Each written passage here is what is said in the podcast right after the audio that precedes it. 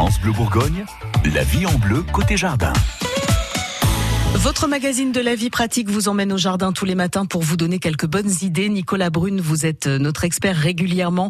Vous partagez avec nous vos coups de cœur, les plantes que vous aimez, que vous avez envie de nous faire euh, découvrir. Alors ce matin, c'est un arbre qui est justement en fleur en ce moment. C'est le cerisier du Japon.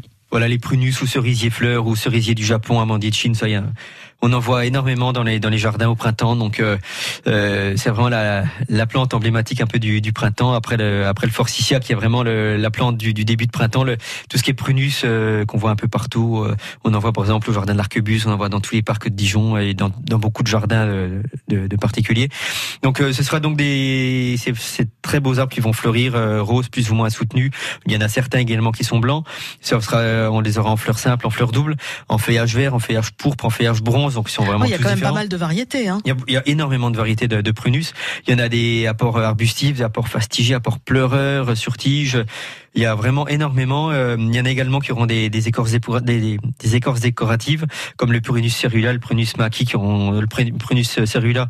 Ça sera une écorce un peu cuivrée, euh, euh, rouge cuivrée, qui est vraiment superbe, qui, aura, qui va se détacher, qui est magnifique. Le Prunus maki sera une écorce jaune.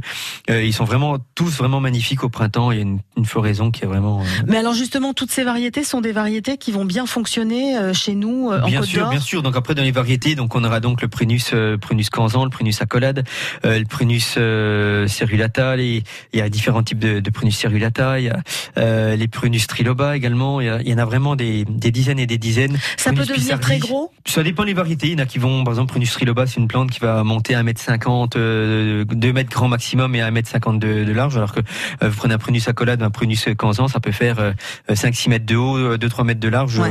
Mais toujours y penser, hein, quand on plante un arbre, toujours se dire que ça, ça va pas rester de la taille ah bah, du petit arbre se renseigner la, la, la, la, dimension future de la plante, ça c'est clair.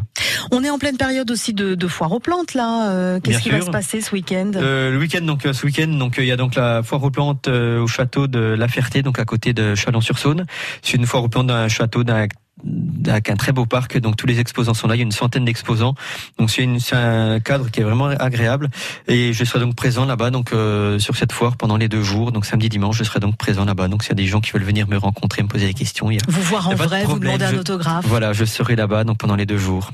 Venez avec vos plantes euh, malades. Hein bah oui, pourquoi pas si vous avez des plantes malades, euh, une feuille malade, des choses comme ça, vous me les amenez. J'essaierai de diagnostiquer tout ça. Ah, notre docteur en plantes.